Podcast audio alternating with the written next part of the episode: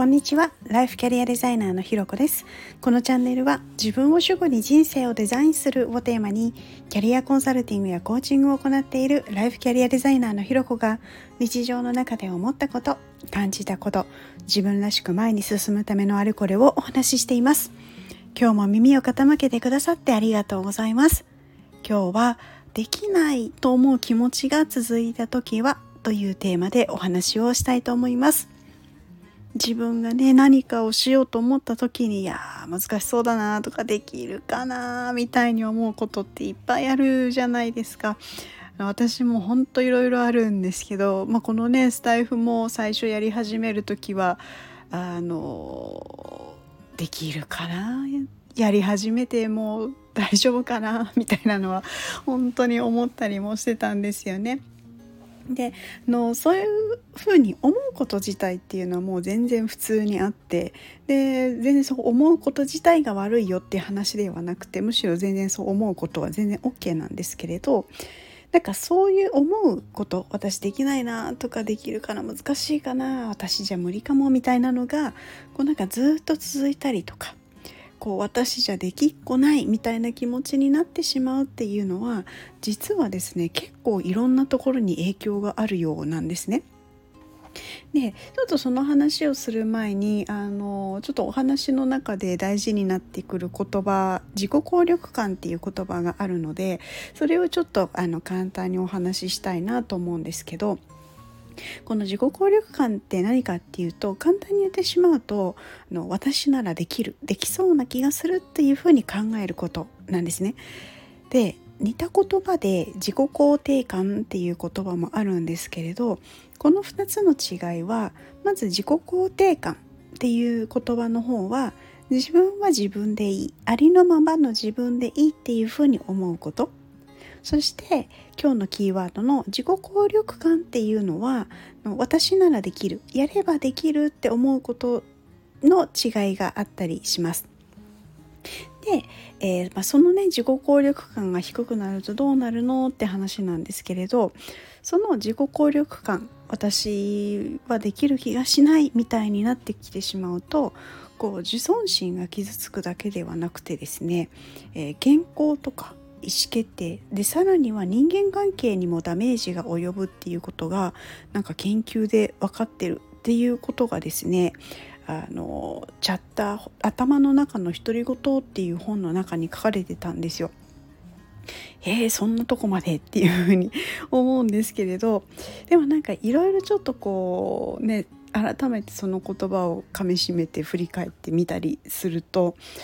あの確かにそうかもなって思うのはなんかこうね私にできるかなとかできる気がしないとか私じゃ無理私できないやつだしみたいなことを思ってしまうとですねどんどんどんどんやる気もなくなってっちゃうし何か行動することって自体が怖くなってきたりしますよね。でそうするとこうこんな私じゃダメだできない私じゃダメだいても意味がないとか価値がない人間だみたいな風にどんどんどんどん自分でそんな風に感じてしまってこう自分をどんどん大事にできなくなっちゃうんですよね。なのであ今私自分でできないやつだ認定してるみたいに思ってなんか私できないなできるかなとかっていうのをずっと思い続けてるなみたいなあのなそんな風になった時にですねやってみてほしいことがあるんですね。でそれは何かというとあの今日お話しするのは2つあって1つはあのお笑い芸人のディモンディの高岸さんって皆さんご存知ですかねあのやればできる っていうあのことを言うあのすごい元気な芸人さんなんですけれどそのディモン高ディモンティの高岸さんが言う「やればできる」っていうのを同じように、ま、口に出してもいいし心の中で唱えるでもいいんですけどそれを言ってみる唱えてみるっていうことなんですね。いやいやいやいやそんな子供騙しじゃあるまいしみたいなあのなんかそんなような方法かもしれないんですけれど意外とですねこれを何度か唱えてくるとあのなんかできそうな気に本当になってくるんですよね。であのもうこれって自分の心の中だったりとかするのでもういつでもどこでもできるので一番おすすめだったりします。で私もなんかちょっとこうくじきそうとかちょっとおじけづいた時にいやいや大丈夫大丈夫やればできるやればできる私ならやればできる みたいな感じであのあの思って唱えたりするんですけど本当そうするとあもしかしたらうんちょっとならできるかもしれないみたいに なんか自己暗示みたいなのがあのあって本当にできるようになってくるんですね。まあ、一歩ねそこを踏み越えてしまうとあの次はまたあの一歩進めるっていう風になってきたりするのでやっぱ一歩目のところであの進んでいく時にこう唱えていくっていうのはいいななんていうふうに思っています。でもう一つですね、えー、まあ、これはですね過去でも、まあ、最近1週間でもいいのでやったことっていうのをどんなことでもいいので評価せずにとにかくブワーッと書き出してみることなんです。どんなことかというと例えば朝起きたとか顔洗ったとか資料をまとめたとかよく寝たとか昨日重いタスクに手をつけたなんかでももう本でも何何でもかんでも書き出してみるんですね。